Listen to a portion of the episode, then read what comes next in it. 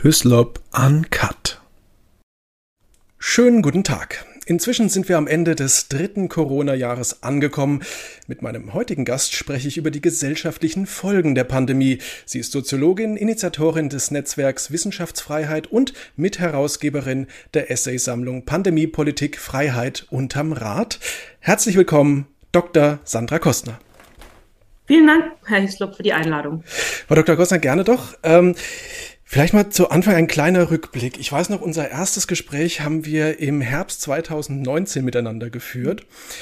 Hätte ich Ihnen damals gesagt, dass wir in wenigen Monaten über Kontaktbeschränkungen, über Lockdowns, über Schulschließungen reden, äh, oder auch darüber, dass man, dass man auf einer Parkbank kein Buch mehr lesen darf. Hand aufs Herz. Was hätten Sie sich da gedacht?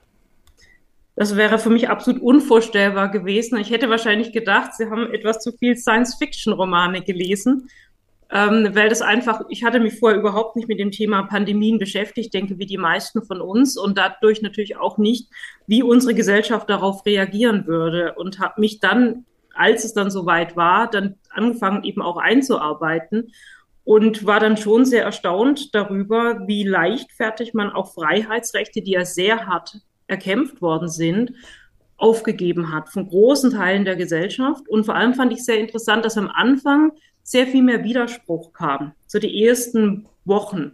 Und dann wurde es immer weniger. Und wie stark dann auf einmal auch der Freiheitsbegriff als solcher unter Druck kam. Also wie man versucht hat, ihn umzudefinieren. Nicht mal als individuelles Recht, sondern es gibt ähm, Kollektivziele, die wichtiger sind als individuelle Ziele. Also ja, Freiheit sollte was Kollektives bekommen. Also so unterteilt in allgemein wohl förderlichen und allgemein wohl schädlichen Freiheitsbegriffen. Der letztere ist eigentlich der, der in der Verfassung verankert ist, nämlich das individuelle Freiheitsrecht. Also das war für mich absolut unvorstellbar. Wir haben ja damals auch schon über Einschränkungen der Freiheit gesprochen im Zuge der Identitätspolitik und da hat sich zum ersten Mal das ja auch manifestiert. Wir haben das damals auch schon, wir hatten aber nicht drüber gesprochen, aber im Jahr 2019 schon sehr stark auch bei den Diskussionen zum Umgang mit dem Klimawandel gesehen. Aber Corona hat das natürlich dann nochmal auf eine ganz andere Ebene gehoben. Inwiefern, wir hatten jetzt schon über die Freiheit gesprochen, schon ein bisschen, aber inwiefern hat sich denn der Freiheitsbegriff im Laufe der Pandemie verändert? Es war so ein Satz, den ich sehr prägend fand für die ersten zwei Jahre, vor allem jetzt hört man ihn ja nicht mehr so oft. Ähm, es gibt kein Recht, die Freiheit eines anderen, nein, keiner hat das Recht, den anderen zu gefährden. Also es gibt keine Freiheit, andere zu gefährden.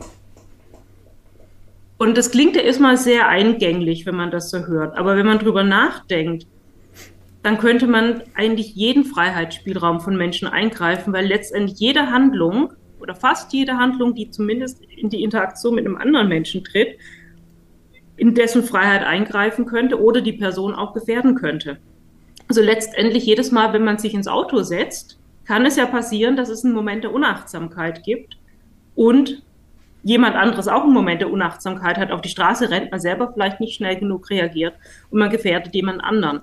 Also nur als ein Beispiel, um das zu verdeutlichen. Und ich finde, das war sehr problematisch, dass es dann so zur Maxime wurde keiner hat die Freiheit, andere zu gefährden, weil dadurch konnte man natürlich auch Politik durchsetzen. Ich glaube, das Grundproblem, warum sich auch der Freiheitsbegriff verändert hat, war, dass die Politik versucht hat, mit den Mitteln der Politik ein medizinisches Problem zu lösen. Und das funktioniert nicht, weil Systeme sind immer dann erfolgreich, wenn sie mit ihren eigenen Systemcodes agieren. Also die Politik mit ihren Machtinstrumenten agiert im politischen Apparat für die Medizin gelten, gilt aber nicht Macht, sondern Medizin ist, dass man eben die beste Art und Weise findet, Menschen zu heilen und zu versorgen. Was hätte da Ihrer Meinung nach anders und vor allem besser gemacht werden können? Ich denke, die Politik hätte sich nicht so stark auf die sogenannten ähm, NPIs, diese Non-Pharmaceutical Interventions, konzentrieren sollen. Das waren ja die ganzen Lockdowns, das waren teilweise auch Maskenpflichten, Kontaktbeschränkungen und so weiter, Schulschließungen, Kitaschließungen, sondern das machen, was eigentlich auch in ihrem Aufgabenfeld der Gesundheitspolitik gewesen wäre, das medizinische System so gut wie möglich zu stärken. Das war am Anfang ja auch noch mehr. Da hat man sehr viele Beatmungsgeräte gekauft. Da hat man ja auch irgendwann gesehen, die braucht man dann doch nicht. Aber da hat man noch investiert. Aber ich fand, das hat relativ schnell aufgehört und zugunsten der Lockdowns und Kontaktbeschränkungen, also dieser machtpolitischen Instrumente, die eigentlich erstmal nichts direkt was mit medizinischer Versorgung zu tun hatten, wurden zurückgestellt. Ich denke, da kam ein ganz starkes Ungleichgewicht dann rein. Jetzt haben Sie den, den, das Spannungsverhältnis zwischen Freiheit und Sicherheit schon angesprochen. Ähm, ein Punkt, bei dem das ja sehr, sehr offensichtlich wurde, äh, das war ja der Punkt allgemeine Impfpflicht. Also der, der quasi der Eingriff in den, in den Körper des, des Individuums sozusagen. Ähm, wie haben Sie das erlebt? Ich fand es sehr erstaunlich, wie das im letzten Jahr an Dynamik gewonnen hat. Vor allem auch vor dem Hintergrund, dass doch das Gros der Politikerinnen und Politiker sich bis kurz zuvor hingestellt hatte und gesagt, in Deutschland wird es keine Impfpflicht geben. Das ist eine Verschwörungstheorie, wurde gar gesagt. Das ist Querdenkertum, sowas zu sagen. Und dann kam sehr plötzlich eine Kehrtwende und es hat eine enorme Dynamik gewonnen. Einer nach dem anderen hat sich auf die Seite der Impfpflichtbefürworter gestellt. Ähm, und das ist ja letztendlich, wenn es um individuelle Freiheitsrechte geht, dann schon der tiefste Eingriff. Wenn man die Menschen, den Menschen die Selbstbestimmung darüber nimmt, welche pharmazeutischen Produkte sie ihrem Körper zuführen möchten oder nicht. Das ist ganz allgemein und dem Fall kam ja noch hinzu, dass es sich um nur ähm, vorläufig zugelassene, also bedingt zugelassene Impfstoffe gehandelt hat, die ja nicht vollkommen ausgetestet waren. Also es waren experimentelle Impfstoffe, wo man nicht wirklich mit Sicherheit sagen konnte, ja, das Risikoprofil ist so und so hoch, weil man wusste es schlicht und einfach nicht. Das konnte keiner wissen. Und dass man auch als Politikerin, als Politiker da ja ins volle Risiko gegangen ist, zu sagen, wir wollen eine Impfpflicht, wir vertrauen auch diesen Impfstoffen oder den Zusagen der Impfstoffhersteller, auch der Pharmaaufsicht so sehr mit ihren Einschätzungen, weil wenn das schief geht, sowas, und der Staat hat eine Impfpflicht verordnet und es kommt dann massenhaft zu Schäden, dann ist das ja auch für die Politik ein enormes Risiko. Also da war ich schon überrascht, dass die Politik dieses Risiko eingeht, auch vor dem Hintergrund, dass zu dem Zeitpunkt ähm, November letzten Jahres, als die Diskussion so richtig in Gang kam, ja schon bekannt war, dass die Impfstoffe für Impfstoffe doch ein erstaunlich starkes Nebenwirkungsprofil haben. Also viel mehr Nebenwirkungen produzieren als andere Impfstoffe, dass auch ähm, deutlich mehr Todesfälle oder Verdachtsfälle zumindest auf Todesfälle im Raum standen als bei anderen Impfstoffen. Und da hätte ich schon gedacht, dass die Politik deutlich zurückhaltender damit umgeht, als sie es dann getan hat. Und habe mir natürlich dann auch überlegt, was hat die Politik dann doch motiviert, zu diesem Zeitpunkt ähm, sich von der Impfpflicht auszusprechen. Und meine Erklärung ist, dass sie sich selbst seit März 2020 so unter Druck gesetzt hat, weil sie eigentlich der Bevölkerung mit ihren Maßnahmen immer signalisiert hat, wir wissen, wie es geht. Ja, wir haben die Maßnahmen und ihr müsst die nur befolgen. Und wenn ihr die befolgt, dann ist die Pandemie vorbei. Das war ja am Anfang auch eigentlich schon mit der ersten Welle das Versprechen. Und dann kam halt doch im Herbst die zweite und dann ging das Ganze weiter. Und das ist eine große Erschöpfung sicher auch in der Bevölkerung schon gewesen. Ich glaube, das hat dann auch diese Wutausbrüche gegen Ungeimpfte ähm, erklärt, die in Teilen der Bevölkerung stattgefunden haben. Diesen, wir möchten jetzt endlich aus dieser Pandemie raus. Ich denke, auf Seiten der Politik, wir möchten endlich diesen Druck hinter uns lassen, diese Pandemie lösen zu müssen. Und aus unserer Sicht ist die Impfung der Weg. Und diese Ungeimpften, die stehen jetzt im Weg zur Lösung. Und ich denke, dem haben sich auch Teile der Medien, da gab es ja auch einige Kommentare, über die man sich schon gewundert hat im Duktus, ähm, und auch in, in, Teilen der Bevölkerung dann auf fruchtbaren Boden gefallen ist. Wir möchten das jetzt endlich hinter uns lassen. Und wir glauben selber auch, dass die Impfung der Weg ist. Und wer dann eben nicht mitzieht, der verhindert eben, dass wir aus dem Ganzen rauskommen. Und das hat schon auch irrationale Züge, also fast so glaubenshafte Züge angenommen, wo man nicht mehr rational einfach sich hinsetzen konnte und Argumente austauschen. Ich denke, da haben wir die Gesellschaft dann in eine große Schieflage gebracht. Jetzt haben Sie schon gesagt, dieses, dieses Spannungsverhältnis zwischen Geimpften und Ungeimpften, also gegen Corona ungeimpft muss man sagen. Man glaubt ja, ja sonst immer, die Leute sind generell ungeimpft gegen alles. Ähm, da gab es ja sehr viele Äußerungen, die von prominenten Persönlichkeiten, unter anderem aus der Politik, äh, getätigt wurden, die ja, ich sag mal, erstmal verdaut werden mussten. Also da wurde zum Beispiel von der Pandemie der Ungeimpften geredet, da wurde von der Tyrannei der Ungeimpften geredet. Ähm, da sagte ein ehemaliger MP im Saarland, Tobias, Entschuldigung, Tobias Hans, äh, zuerst einmal müssen wir eine klare Botschaft an die Ungeimpften senden. Ihr seid jetzt raus aus dem gesellschaftlichen Leben. Ähm, Boris Palmer, Tübinger OB, jetzt erst frisch wieder im Amt bestätigt, äh, sagte gegenüber der Bild, man könnte die Pensionszahlungen, die Rentenzahlung oder eben den Zutritt zum Arbeitsplatz abhängig machen von der Vorlage eines Impfnachweises. Ähm, und als er dann Kritik auf Facebook einfuhr, hat er gegenüber einer Userin noch geschrieben, für Leute wie Sie muss die Impfpflicht her, gerne bis zur Beugehaft. Frage, was bedeuten solche Äußerungen, äh, Frau Kostner, für das Freiheitsempfinden der Bevölkerung? Ich glaube, was die Bevölkerung jetzt schon erfahren hat, und zumindest der Teil, der sensibel für individuelle Freiheitsrechte ist, ist ja auch unterschiedlich in der Bevölkerung, aber der Teil, der sensibel ist, und ich glaube, das erklärt auch die Spaltung zwischen Ost und West. Die Ostdeutschen sind insgesamt sensibler, weil sie einfach noch die Kollektiverfahrung besser in Erinnerung haben als im Westen. Trifft natürlich nicht auf alle zu, ist klar, aber insgesamt, finde ich, sieht man das schon. Ähm, dass man eben diejenigen, die also sensibel für dieses Thema sind, haben jetzt erfahren müssen, dass es in Deutschland nach ähm, über 70 Jahren Grundgesetz doch wieder möglich ist, deutlich mehr in Freiheitsrechte einzugreifen dass man Wege findet, wenn es politisch opportun ist und man Mehrheiten dafür organisieren kann, das auch zu tun, dass man dafür auch eine Rhetorik verwendet, die eigentlich bis dato unvorstellbar war. Also wenn man sich auch wie ich lange mit Antidiskriminierung beschäftigt und dann sieht, wie leicht es ist, Menschen gegen andere aufzuwiegeln, wie wenig es auch braucht, dann denkt man schon, ja, die, ähm, die Zivilisation ist doch auf dünnem Fundament gebaut. Und ich denke, das ist wirklich gefährlich. Wir haben da eine Büchse der Pandora geöffnet. Und wir müssen wirklich gucken, dass wir diesen unfreiheitlichen Geist wieder in die Flasche kriegen, auch die spalterische Sprache in die Flasche bekommen.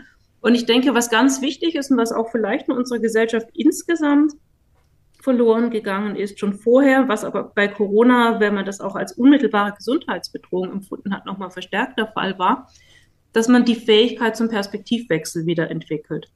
Weil ich glaube, solche Sätze sagt man nicht, wenn man sich überlegt, was würde es bedeuten, wenn sie mich treffen.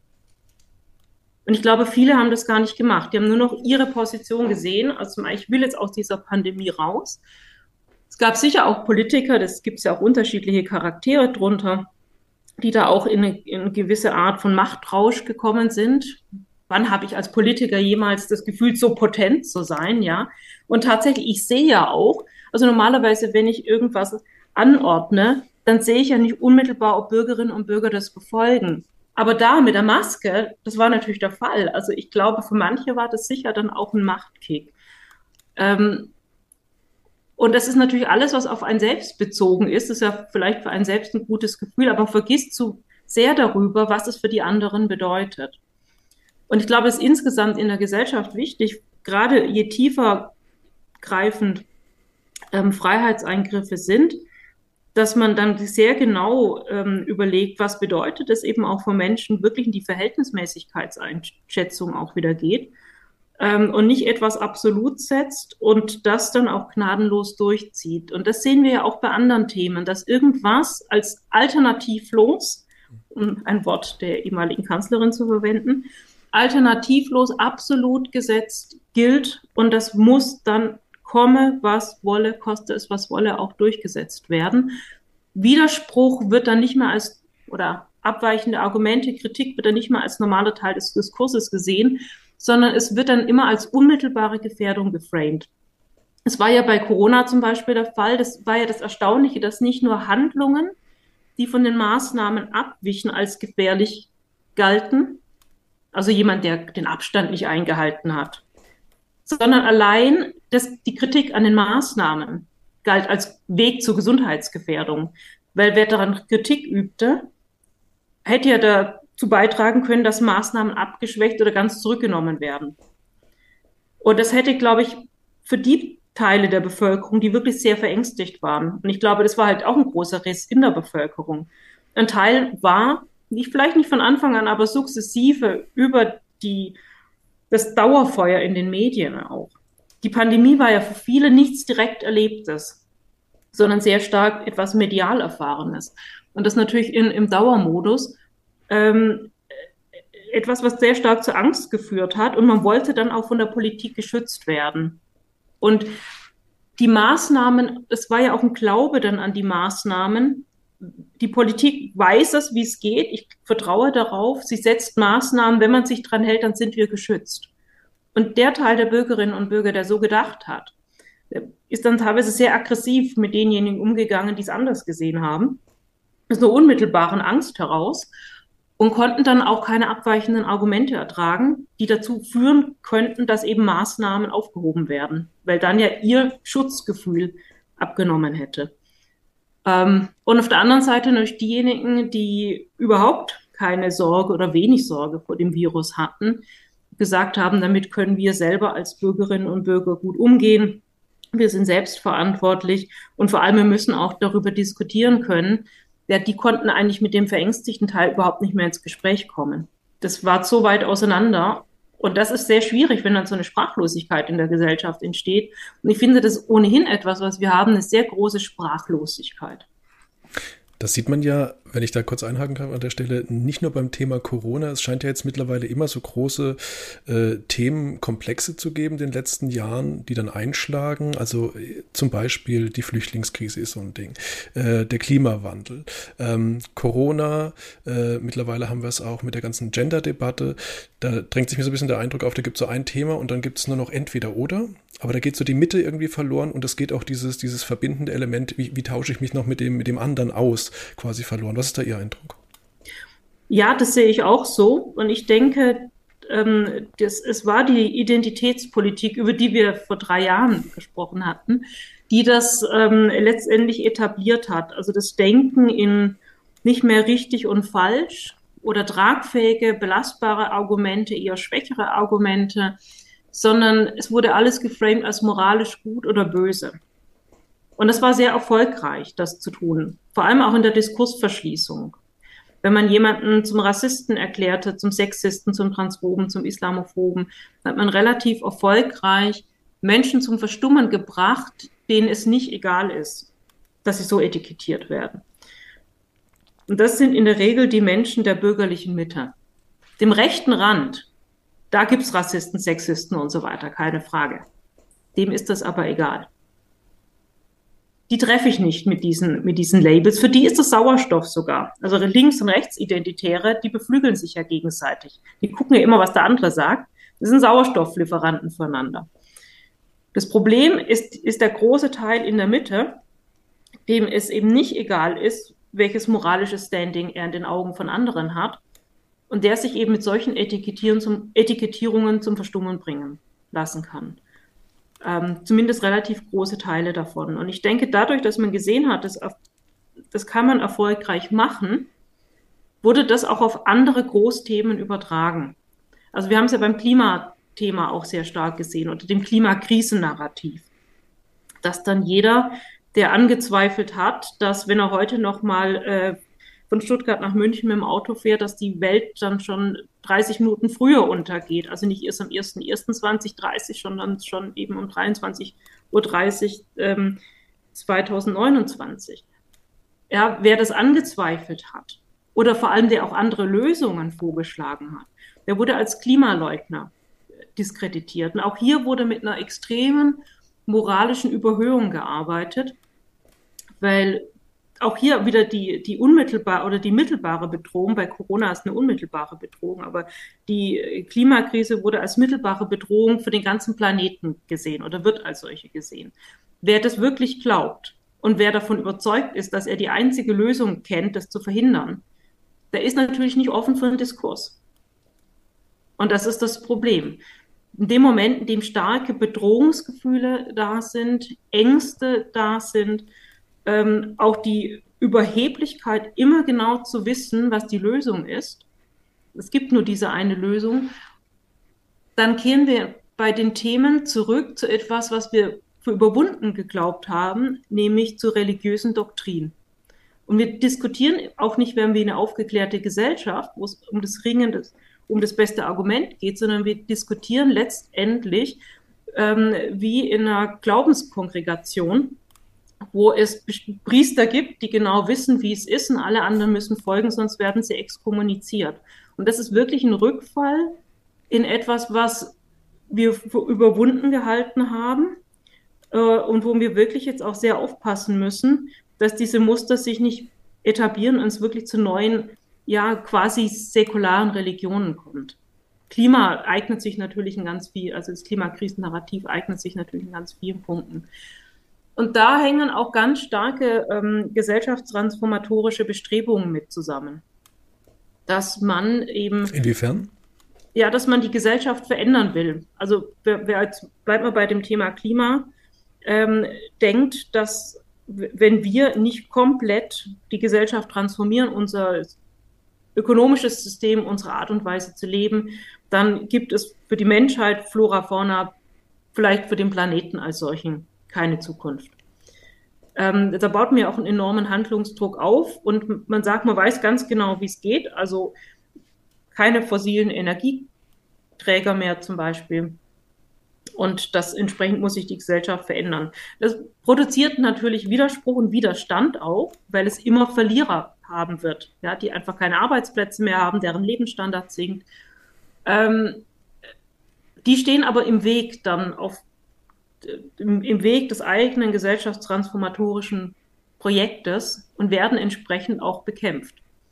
Teilweise einfach sehr hart auch bekämpft. Und es ist natürlich auch ein, Kontinuum, also von den wirklich radikalen, ja, wie let, die letzte Generation, bis hin zu deutlich sanfteren Formen, wie wir das ähm, jetzt bei den Grünen zum Beispiel sehen. Aber dieses transformatorische Bestreben ist eben auch sehr stark vorhanden und die Diskursfähigkeit hat auch da sehr stark abgenommen. Und ja, bei Corona haben wir es ja auch gesehen dann. Das war, da ist keine gesellschaftstransformatorische Agenda dahinter. Das war ähm, etwas, was situativ entstanden ist und eben dadurch, dass die Politik reagiert hat, wie sie reagiert hat. Also sehr stark zu denken, ich kann das mit meinen politischen Mitteln lösen, ähm, hat man den Diskurs eben auch verschlossen. Und wir sehen es ja nahtlos, im Grunde übergehend jetzt ähm, in den Krieg Russlands gegen die Ukraine, wo es auch sehr, sehr schwierig ist, überhaupt ähm, über Lösungen zu diskutieren, verschiedene Lösungen zu diskutieren, sondern es gilt im Moment als Gesetz, mit Putin kann man nicht verhandeln. Ähm, und die, die Ukraine muss diesen Krieg gewinnen, es muss mit einer Niederlage Russlands enden. Und viel weiter kommt man dann nicht im Diskurs, auch nicht mal, wenn man nachfragt, was heißt denn das ganz konkret? Das gilt dann schon gleich als Putin-Verstehertum. Also ja. diese Diskursmuster in Gut und Böse, die wurden einfach nahtlos dann in verschiedene, auf verschiedene Themenfelder übertragen. Kommen wir ganz kurz zum Punkt Widerstand zurück. Den hatten Sie schon angesprochen. Äh, Widerstand hat sich ja äh, dann auch formiert in Form von Protesten, die ja seit Jahren mittlerweile äh, andauern. Man denke an die Querdenker, also die sogenannten Querdenker ne, und, und ähnliche Veranstaltungen. Wie nehmen Sie denn diese Corona-Proteste wahr, Frau Kostner? Ja, ich fand die Corona-Proteste sehr interessant. Ich habe jetzt als Stuttgarterin zufälligerweise, das wusste ich damals natürlich nicht, habe ich die erste Querdenker-Demo von Michael Ballweg äh, organisiert dem Stuttgarter Marktplatz gesehen. Ich weiß nicht mehr genau, was es äh, von Tag war. Ich war da in, in Stuttgart und es war ja totenstill in der Stadt. Ich bin so durch die Stadt gelaufen. Auf einmal hörte ich vom Marktplatz Stimmen und dachte, was ist denn da los? Guck ich mal, was da ist. Da waren Wagen aufgebaut und da waren von ferne dachte ich, das ist das äh, Stuttgart 21 Publikum. Ja, also die äh, Stuttgarter Halbhöhenlage, öko-bürgerlich, so von der ganzen Aufmachung. Ähm, dann kam ich näher und dann wurden da Grundgesetze verteilt und Michael Ballweg, dessen Namen ich damals nicht kannte, ich habe ihn später nur im Fernsehen dann erkannt, hat da auf der Bühne gesprochen. Ich fand es ganz interessant, habe da so vielleicht 10, 15 Minuten zugehört, dann bin ich weitergelaufen hatte mir aber gar nicht so große Gedanken darüber gemacht, bis dann relativ kurz danach schon eine größere Demonstration war. Und dann war auch ein Bild von Ballweg und dachte ich, ach, das war doch der, den du vor kurzem da gesehen hast. Und dann wurde aber sehr schnell sehr negativ darüber berichtet. Und auch auf eine Art und Weise über die Personen berichtet, was nicht zu dem gepasst hatte, was ich gesehen hatte. Also wie gesagt, für mich waren das eigentlich eher die, die linksliberalen ähm, Stuttgarter Bürger, die sich dort versammelt hatten. Und es wurde relativ schnell dann ja, Verschwörungstheoretiker und, und rechts angehaucht und so weiter dann ähm, auch dargestellt. Das fand ich dann schon erstaunlich und das bringt einen natürlich dann immer wieder zum Nachdenken, wenn dann irgendwas so auseinanderklafft dann auch. Ich Hat sich denn Entschuldigung, ja. ja. Äh, hat sich denn das Publikum in den Jahren verändert? Sie haben gesagt, ursprünglich ja noch eher so linksbürgerlich, sage ich jetzt mal. Ähm, mittlerweile gibt es ja aber doch immer wieder äh, wirklich eindeutig äh, rechtsoffene, sage ich mal, Personen, die da auch auftreten, vorsichtig formuliert. Ähm, was ist da Ihr Eindruck? Wie hat sich das Publikum in all den Jahren verändert? Also das hat sich äh, sicher verändert im, im Lauf der Zeit, ähm, weil natürlich immer wenn Demonstrationsbewegungen entstehen, die in dem Fall ja auch gegen ganz konkrete Regierungspolitik gerichtet waren, sich auch Personen anschließen, die grundsätzlich gegen die Regierung sind oder auch teilweise gegen den Staat sind. Also die suchen ja immer Andockungspunkte und die haben sie natürlich auch da gesucht und gefunden. Und je größer eine Demonstration wird, umso wahrscheinlicher ja auch, dass einfach verschiedene Gruppen dann da auch hingehen. Also insofern ist das dann schon auch ein gemischtes Publikum und es denke ich auch unterschiedlich, was es ist. Also ähm, die Spaziergänge, die wir im letzten Winter hatten, die würde ich sagen, zum Beispiel hier im Südwesten, äh, soweit ich das ähm, beobachten konnte, ähm, war wirklich eher klassisches Bürgertum, das einfach nicht mehr einverstanden war mit der Fortführung der Maßnahmen. Oder was die auch ganz besonders auf die Straße getrieben hat, war die schon beschlossene einrichtungsbezogene Impfpflicht und die drohende allgemeine Impfpflicht. Ich glaube, in Ostdeutschland war das in Teilen anders, wo ja da auch Freie Sachsen zum Beispiel sehr stark an der Organisation beteiligt sind. Ähm, und ich denke, insgesamt ist es, ist es eine Mischung des Protestpublikums zwischen Personen, die ganz klar ähm, aufgrund ganz konkreter Anliegen auf die Straße gehen und dagegen demonstrieren und denjenigen, die einfach eine allgemeine Systemkritik haben und die sich dann anschließen.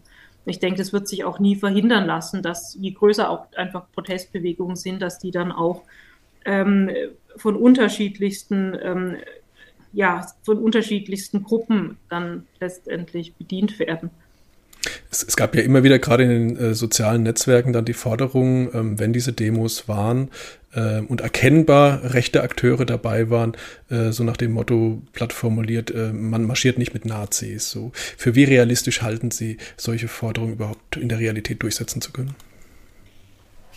Ich glaube, diese Forderungen hatten schon auch einen Zweck, nämlich diese Demonstrationen insgesamt zu delegitimieren. Weil das fand ich schon sehr erstaunlich. Ich meine, es passt natürlich in ein breiteres Bild, wo man ähm, grundsätzlich versucht, Anliegen zu delegitimieren, wenn sie von den falschen Personen auch vorgebracht werden. Die Betonung liegt auf auch vorgebracht werden. Und das, finde ich, hat man auch hier gesehen. Ich denke, in der Realität ist das einfach nicht machbar. Also vor allem, wenn es eine große Demonstration ist, immer zu wissen, wer da genau da ist. Man meldet eine Demonstration an. Man selber hat ein konkretes Anliegen. Wahrscheinlich gibt es auch ein gewisses Netzwerk, was man hat, was dann auch zu dieser Demonstration kommt. Andere kriegen aber natürlich mit, da gibt es eine Demonstration und sagen sich, das ist auch mein Anliegen, ich gehe da auch hin. Und das wird man gar nicht verhindern können, weil letztendlich dann eigentlich außer sie demonstrieren dann in einer ganz kleinen Gruppe, wo sie ganz genau wissen, wie dann die Gesinnungen von allen Personen sind, oder sie, sie können gar nicht mehr demonstrieren. Also ich denke, als Kind hat mich das ja immer beeindruckt bei meinen Großeltern in Bonn, die großen Demonstrationen. Es ging damals um, um die Nachrüstung, NATO-Doppelbeschluss im Bonner Hofgarten. Das waren ja Riesendemonstrationen. Und da bin ich mir ziemlich sicher, dass da auch Menschen sehr breiter Gesinnung dagegen demonstriert haben. Aber damals ist keiner auf die Idee gekommen zu sagen, es dürfen aber jetzt nur sehr friedensbewegte Grüne und linker politischer Ausrichtung hierfür demonstrieren. Und findet auch das ist ein Zeichen unserer Zeit, dass wir das sehr stark verengt haben. Also man darf nur mit den Richtigen demonstrieren, ansonsten ist das Anliegen gleich diskreditiert. Wer bestimmt denn, wer der Richtige und wer der Falsche ist? Ja, diejenigen, die sich selber Diskursmacht zusprechen, also in den sozialen Medien sind, sind ja auch bestimmte Netzwerke, die da ähm, gemeinsam agieren, die da versuchen, eben entsprechend Stimmung zu machen.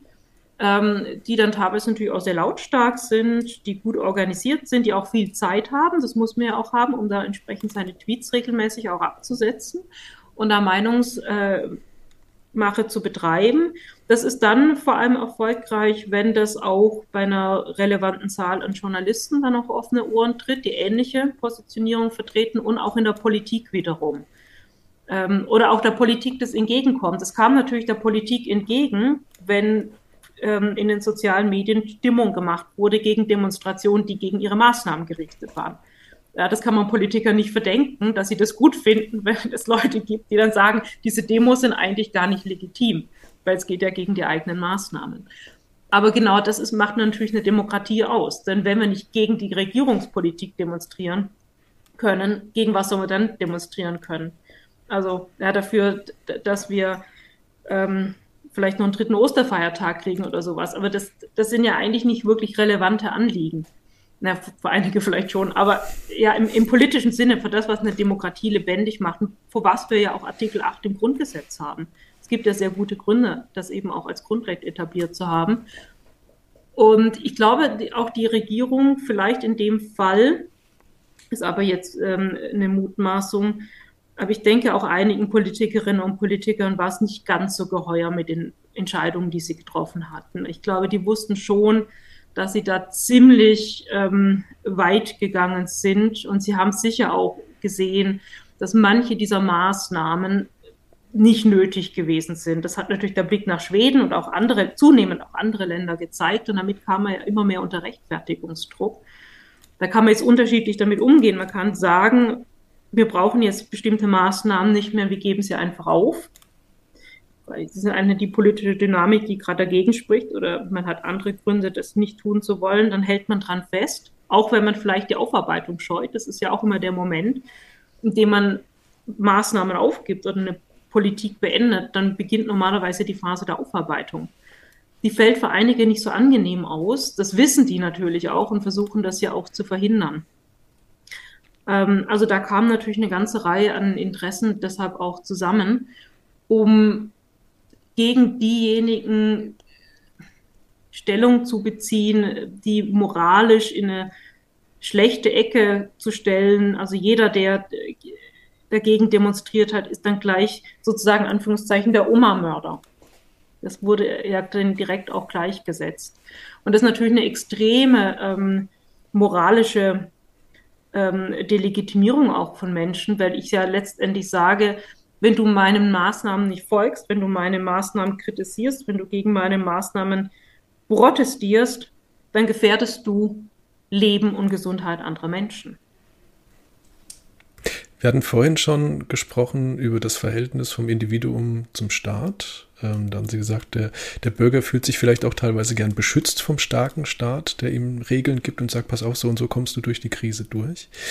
Wie hat sich denn, wenn man mal so ein bisschen den Aspekt Vertrauen nimmt, Vertrauen in den Staat, wie hat sich denn das Verhältnis zwischen Bürger und Staat seit 2020 Ihrer Meinung nach verändert? Ich glaube, es ist wahrscheinlich im Moment wieder dabei, sich zu verändern, weil wir jetzt aus der Pandemie rauskommen. Also es, die, das Infektionsschutzgesetz wurde ja verlängert, aber viele Maßnahmen, die dort enthalten sind, werden ja bislang nicht umgesetzt und immer mehr Bundesländer signalisieren ja eigentlich auch, dass sie es jetzt mehr oder weniger auch beenden möchten. Also dadurch wird sich, denke ich, auch das Verhältnis von Bürger und Staat ähm, nochmal verschieben. Aber was wir in den letzten zwei Jahren gesehen haben, ist, dass diejenigen, die eben Angst auch vor dem Virus hatten, die Schutz beim Staat unter den Fittichen des Staates sozusagen gesucht und auch gefunden haben, ähm, die haben sehr viel Vertrauen in den Staat gesetzt.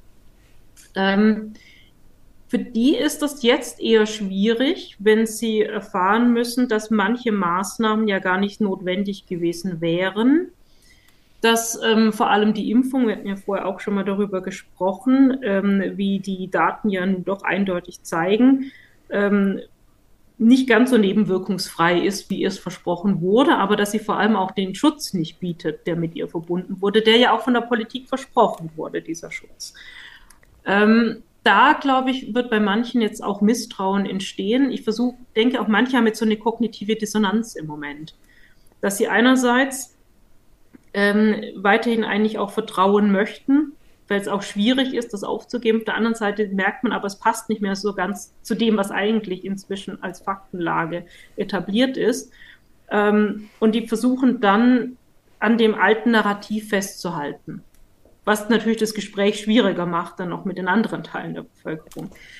Aber bei denjenigen, die aus den unterschiedlichsten Gründen, sei es, weil sie von Anfang an zum Beispiel gegen die Lockdowns waren, auch weil sie vielleicht ein Geschäft haben und davon betroffen waren, ähm, sei es Menschen, die dann, und das war ja auch einer der Hauptgründe über das ganze Thema Impfpflicht und die ganzen Regelungen, die es da gab, ähm, dann in Opposition auch zur Regierung gegangen sind. Da, glaube ich, ist auch sehr viel Misstrauen inzwischen entstanden. Eben auch, weil der Staat oder Re Regierungsverantwortliche länger als notwendig war an Maßnahmen festgehalten haben. Also ich glaube, ein großer Teil der Bevölkerung oder der größte Teil der Bevölkerung, auch wenn man es im Nachhinein äh, sagen kann, auch der erste Lockdown wäre nicht nötig gewesen, aber die meisten, glaube ich, verstehen, dass die Politik den ersten Lockdown gemacht hat. Aber je länger es eben ging und je mehr Evidenz ja aus anderen Staaten kam, dass es eigentlich vieler Maßnahmen so gar nicht bedarf, weil die Ergebnisse doch sehr ähnlich sind. Also vergleichen wir Schweiz und Deutschland oder Deutschland und Dänemark. Dann sehen wir ja, dass der Verlauf relativ ähnlich ist bei sehr unterschiedlichem Maßnahmencharakter. Und das setzt natürlich Politik unter Druck. Und ich glaube, diejenigen der Bevölkerung, die das beobachtet haben, die das, es gibt ja auch manche, die das wirklich sehr genau analysiert haben, sehr viel Zeit investiert auch ähm, die sehen das natürlich jetzt mit sehr großem Misstrauen, wenn die Faktenlage eigentlich ganz anders ist als nach wie vor das Narrativ, das man versucht zu stützen, um seine eigene Politik zu rechtfertigen. Und ich glaube, da muss einfach die, die verantwortlichen Politiker müssen sich da selber einen Ruck geben. Na, auch hier muss ein Ruck durchs Land gehen, um, um einen Herzog aufzugreifen. Ähm, und sagen, wie, einfach auch nochmal Erklärungen abgeben, warum wir eine bestimmte Politik zum bestimmten Zeitpunkt ergriffen haben, dass man im Nachhinein auch sieht, dass manches nicht richtig und notwendig war, dass man die Lehren daraus zieht. Das ist ja das Wichtige. Also die Vergangenheit ist für uns ja jetzt immerhin vor allem wichtig, um auch, wenn nochmal so eine Situation eintritt, das, was falsch gelaufen ist, nicht nochmal zu wiederholen, sondern zu sehen, was haben wir gut gemacht, was haben wir eben auch nicht so gut gemacht und das eben beim nächsten Mal nicht zu wiederholen. Und einer der wichtigsten Punkte ist, ähm, Sie hatten es vorher mit dem Diskurs ja auch schon angesprochen, wir müssen wieder in der Lage sein, einen breiten Diskurs zu führen, weil das war auch eines der Probleme von Anfang an, dass man sehr früh bestimmte Stimmen und teilweise auch hochqualifizierte Personen, waren ja Nobelpreisträger auch drunter, dass man die einfach ausgegrenzt hat, dass man die delegitimiert hat und nur auf bestimmte Positionen gesetzt hat in Deutschland ja auch sehr stark zum Beispiel nur auf die Virologie, als sei ein Virus von der Gesellschaft nur ein virologisches Problem. Ja, es gab ja hervorragende Analysen und Stellungnahmen, zum Beispiel der Gruppe Matthias Schrappe. Wurden nie so richtig gehört. Und das, denke ich, ist eine ganz wichtige Lehre für die Zukunft, weil es auch den Diskurs öffnet, dass man es zum einen disziplinär wirklich breit aufstellen muss und dass es wichtig ist, konträren Positionen zuzuhören. Also ich habe auch immer gedacht, was würdest du jetzt machen, wenn du in der Position von Angela Merkel wärst? Oder von, von Landespolitik? Was würdest du jetzt machen? Da habe ich mir gedacht, ich bin ja auch keine Fachfrau dafür. Also man muss natürlich jetzt auch auf Fachleute vertrauen. Ich würde wirklich möglichst breit versuchen, Stimmen zu hören, auch aus dem ganzen Spektrum, sich diametral gegenüberstehende Positionen um mir überhaupt ein Bild davon machen zu können, welches der Argumente ist ja eigentlich am belastbarsten. Ja, und wo gibt es eben auch logische Brüche drin und vor allem eben auch die Verhältnismäßigkeitsabschätzung vornehmen zu können. Welche Folgen haben denn meine Maßnahmen? Nicht nur für den Moment, sondern ja auch längerfristig. Man muss ja auch dann in die Zukunft denken. Und ich denke, das wurde versäumt und das ist etwas, was wir beim nächsten Mal auf jeden Fall besser machen müssen. Jetzt haben Sie mir die Frage nach den Lehren aus der Pandemie schon vorweggenommen. Ist aber nicht schlimm, finde ich gut. Ähm, bleibt mir die Frage zum Schluss, ähm, anknüpfend an die Lehren aus der Pandemie. Was muss jetzt geschehen, Ihrer Meinung nach, um die Corona-Pandemie gesellschaftlich aufzuarbeiten, um die gesellschaftlichen Risse wieder zu kitten? Und Anschlussfrage, ist das überhaupt möglich? Ich bin immer Optimistin, ja. Ich fange mit dem letzten an. Ich denke, es ist möglich. Es wird nicht einfach werden und es gibt wahrscheinlich einen Teil der Menschen, die sich jetzt in eine sehr starke Verbitterung zurückgezogen haben, bei denen es sehr schwer sein wird, sie da wieder rauszuholen. Ich glaube, dass aber der größte Teil der Gesellschaft offen und diskursbereit ist denke, es ist wirklich wichtig, eben auch das Eingeständnis von Fehlern, auch wenn es schwer fällt, wenn man natürlich weiß als Politiker, was da auch in Folgen mit verbunden ist. Da gibt es natürlich Menschen, die sagen, ja, jetzt sagst du, dass der Lockdown nicht notwendig gewesen wäre, jetzt bin ich aber schon pleite gegangen. Ja? Oder jetzt hat mein Kind schon eine, äh, Probleme mit Lesen und Schreiben, weil es einfach durch die Schulschließungen ähm, das nicht so richtig gelernt hat. Ähm, das ist unausweichlich, dass sowas passieren wird. Aber ich denke wirklich eine, eine Versöhnung und auch Über, die Überwindung der Spaltung ist nur möglich, wenn man selbstreflexiv ist, kritisch auch mit sich selbst umgeht und auch Fehler eingesteht. Und auf vielen Ebenen. Also natürlich die, die Politik, die einfach die Entscheidung getroffen hat, allen voran. Aber ich denke auch im privaten Umfeld, weil das ist ja eigentlich auch das Erschreckende, dass es ja nicht nur zwischen Bürger und Regierungsvertretern ist sondern dass es eben in die engsten sozialen Beziehungen geht. Also es nicht wenige Freundschaften über sowas zerbrochen sind. Wenn man sich vorstellt, über ein Virus, ja, eine Freundschaft, die Jahrzehnte andauerte, ist, ist einfach zerbrochen bei Menschen. Oder ähm, enge Familienbindungen sind auseinandergebrochen, sind vergiftet worden. Ähm, dass man hier wieder zueinander findet und auch jeder nochmal überlegt, hätte, habe ich wirklich in allen Positionen dann auch richtig gehandelt? Hätte ich es auch anders sehen können? Kann ich akzeptieren, dass es der andere anders gesehen hat und nochmal miteinander ins Gespräch zu gehen, das Gespräch zu suchen? Manche Beziehungen lassen sich wahrscheinlich nicht mehr kitten, weil das einfach dann zu tief ist, was an Verletzungen erfolgte. Ich denke aber sehr häufig, wenn Menschen merken, der andere geht einen Schritt auf einen zu, sind auch bereit, diesen Schritt zu gehen. Es wird einfach ein gesell gesamtgesellschaftlicher Prozess sein, sich darüber zu verständigen, dass Fehler gemacht worden sind. Zum einen auch, dass wir Freiheitsrechte doch relativ leichtfertig teilweise zur Disposition gestellt haben. Dass wir aber, und das ist, glaube ich, für die Gesellschaft, für die zwischenmenschlichen Beziehungen noch wichtiger, dass wir uns haben spalten lassen. Ja, in die Guten, die Maßnahmenbefürworter und Einhalter, und die Bösen, die Maßnahmenkritiker und auch nicht immer Maßnahmenbefolgenden. Ähm, dass diese Spaltung ähm, unsere Gesellschaft ja auch lähmt in vielen Bereichen. Weil ja auch das Vertrauen, Sie haben es ja vorher auch angesprochen, das Vertrauen der Menschen ja auch untereinander dann, dass der andere einen akzeptiert in einer anderen Meinung, ist ja dann auch teilweise verloren gegangen. Und auch das müssen wir, denke ich, dringend wiedergewinnen. Und dazu müssen wir jetzt schnellstmöglich alle Maßnahmen beenden, vor allem die mit Zwang verbundenen. Wir haben noch die einrichtungsbezogene Impfpflicht, die besteht zum jetzigen Zeitpunkt. Ähm, und dann wirklich als Gesellschaft darüber sprechen, wie wir wieder zueinander finden. Ähm, was ich persönlich immer hilfreich finde, ist der Perspektivwechsel, sich wirklich zu überlegen, ich selber hatte jetzt zum Beispiel nicht so große Angst vor dem Virus. Mir dann aber zu überlegen, wie wäre es denn für mich gewesen, das habe ich eigentlich die ganze Zeit auch gemacht, hätte ich jetzt große Angst davor gehabt. Und dann kann ich eher verstehen, dass Menschen dann sehr allergisch darauf reagieren, wenn einer Maßnahme nicht befolgt. Ja. Und manchmal kann man argumentativ auch nicht zueinander kommen im, im Diskurs. Man kann es aber auf einer emotionalen Ebene machen. Also wenn ich versuche, mich in den anderen einzufühlen, dann ist manchmal, glaube ich, auch einfach besser, wenn ich spüre, für jemanden ist das jetzt einfach emotional so wichtig, zum Beispiel einen Schutz über Maßnahmen zu haben, dass er gar nicht drüber diskutieren kann zu diesem Moment, dass ich so ein Thema dann auch lasse. Mich erstmal auf andere Themenfelder verlege, bevor man sich dann unnötig zerstreitet an so einem Punkt.